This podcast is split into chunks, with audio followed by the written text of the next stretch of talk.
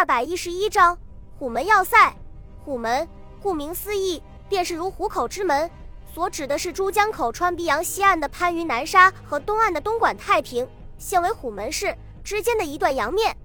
这里因沿岸密布了炮台，真如老虎的上下颚，扼住珠江口大门，加上江中的上下横荡、大虎、小虎诸岛的防御工事，以及当年江上还有拦江铁索、木牌。合成了号称金锁铜的要塞，虎门要塞这个名称虽然在一九一一年辛亥革命以后才确定，但它的历史已有五百多年了。远在明初永乐年间，虎头门及虎门就已构筑营垒，设兵防守，以防御倭寇的侵扰。虎门、常州两个地带都建了许多较为坚固的炮台，安装了较大口径的生铁炮，至此虎门要塞略具雏形。一九三一年九一八事变发生后，南天王陈济棠害怕日寇的势力再向南发展，侵扰广东，于是对虎门要塞进行了大规模的建设和改造。利用冬季农闲时间，征集数千民夫，协助工兵部队构筑工事。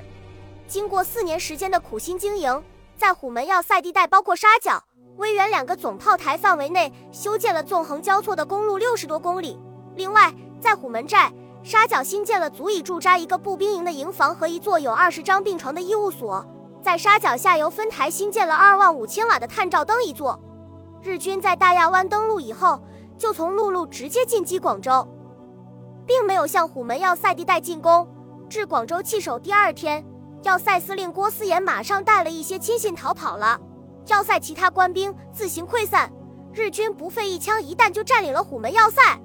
对于安藤利吉来说，守卫虎门要塞的唯一意义是不让它落入中国军队的手中，从而威胁第五舰队和自己的海上补给线。所以防御的重点是陆地而不是水面。于是沿江各要塞上面的大炮全部被拆除下来，作为废铁运到日本去。然后动用大量的工兵对要塞进行改造。在面对陆地的一面构筑堡垒和工事，面对珠江的一面连基本的修复工作都没有做。在中国军队发动广州战役之初。安藤立即对虎门要塞是相当重视的，在兵力和火力的配备上都相当强大。但是随着战事的进行，他渐渐开始怀疑起自己的判断来。先是佛山，接着是三水，然后是增城。中国军队的主力部队几乎全部出场，可是却没有哪支部队把目标对准虎门，似乎根本就没有打算收复它。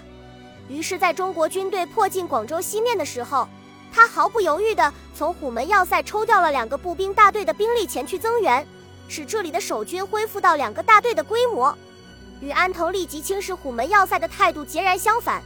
孙百里在开始考虑收复广州的时候，就把虎门要塞作为作战的关键来考虑，因为在他看来，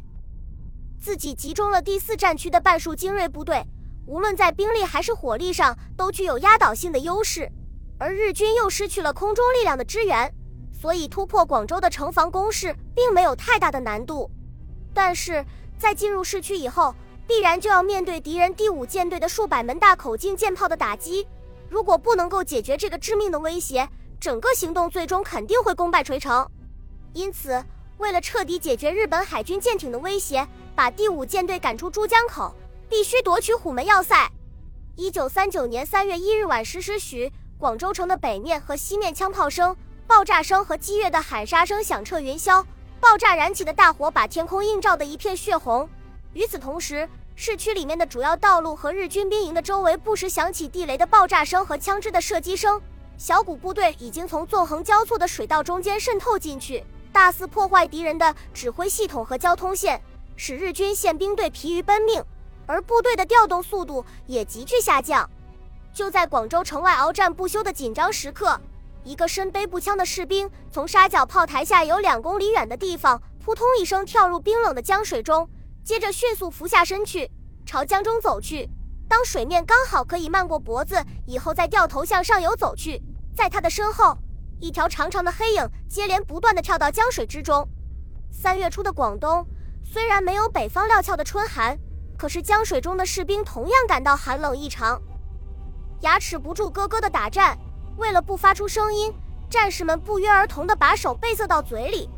宽阔的江面上只有日军舰艇狰狞的身影，几个探照灯不时从江面上扫过，与要塞上面的探照灯光交叉在一起，严密地监视着江面。队伍在探照灯光的边缘停了下来。最前面的战士把一块漆黑的木板扛在左边的肩膀上，缓慢而坚定地走了过去。在他的身后，战友们用焦急而关切的目光注视着他。军舰上的探照灯光笔直地照过来，从木板上面迅速掠过，没有引起任何反应。这名战士随即把木板换到另外一边，应付山上的探照灯。最后，在探照灯交叉的地点，他毫不犹豫地把头埋到水里。江面上只有一块木板随浪飘动。看到最前面的战士顺利登上江岸，后面的战士立即快速跟上，用同样的办法穿过了日军的监视区，在沙角炮台下面的芦苇丛中集结起来。两道挂着空罐头盒的铁丝网已经被抛到了身后，日军的侧背完全暴露在他们的枪口下。凌晨两点整，一发一百五十毫米榴弹落在沙角阵地上，紧接着。数百颗大口径炮弹铺天盖地地砸了下来，爆炸燃起的火光把沙角炮台照耀得如同白昼一般。很快，日军舰炮和布置在要塞上的大口径火炮开始还击，数量同样惊人的炮弹从隐蔽部队的头顶上面飞过去，远远地落在山的那一边。突击队没有攻击守军，而是仔细观察参与反击的要塞炮位置，用电台向总部报告。短短的十分钟时间。日军的十余门重炮全部被摧毁，落入挨打的境地。与此同时，国军的远程火炮开始在潜伏部队的导引下攻击江面上的军舰。珠江口上的炮战简直就是马当要塞炮战的翻版。日军突然拥有数量和口径的优势，但是却因为准确度与对方悬殊过大而败下阵来。在被击伤三艘驱逐舰之后，向大小横挡中间位置退去。这时候。潜伏部队立即悄无声息地向山顶的工事里面摸上去，而在阵地的正面，第六十师的一个步兵营也开始了攻击。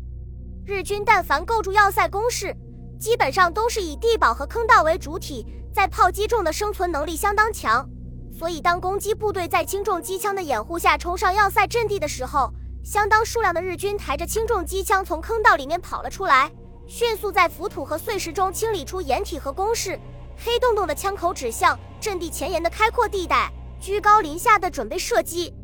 突然，数十颗手榴弹从山坡后面飞了出来，在守军的头顶上面凌空爆炸，数千枚弹片在瞬间就带走几十条生命。紧接着，枪榴弹接二连三的打了过来，把守军成片的炸倒。与此同时，突击队呐喊着从后面杀了上来，把守军的阵地冲击的七零八落。山下的步兵营乘机潮水般的涌了上来。射击声、爆炸声、呐喊声、呻吟声顿时交织在一起。日军在奋力反击的同时，逐步向地堡和坑道退却；攻击部队则仰仗武器和装备的优势，迅猛突击，要把敌人一举歼灭。数以千计的子弹接连不断在空中飞过，每一秒钟都有人倒在血泊中。处于劣势的日军则更为严重，在后退的路途上留下一具具尸体。越接近坑道的入口，国军的攻击就越猛烈。大部分日军在进入坑道和地堡前就被消灭掉，只有不到一百名日军分别钻进五个地堡里面，准备负隅顽抗。非常不幸的是，他们的对手是在经验丰富的第六十师攻击部队等日军消失在坑道里面之后，立即枪榴弹和火焰喷射器把入口肃清，接着用炸药包把山体炸塌，直接把敌人活埋起来。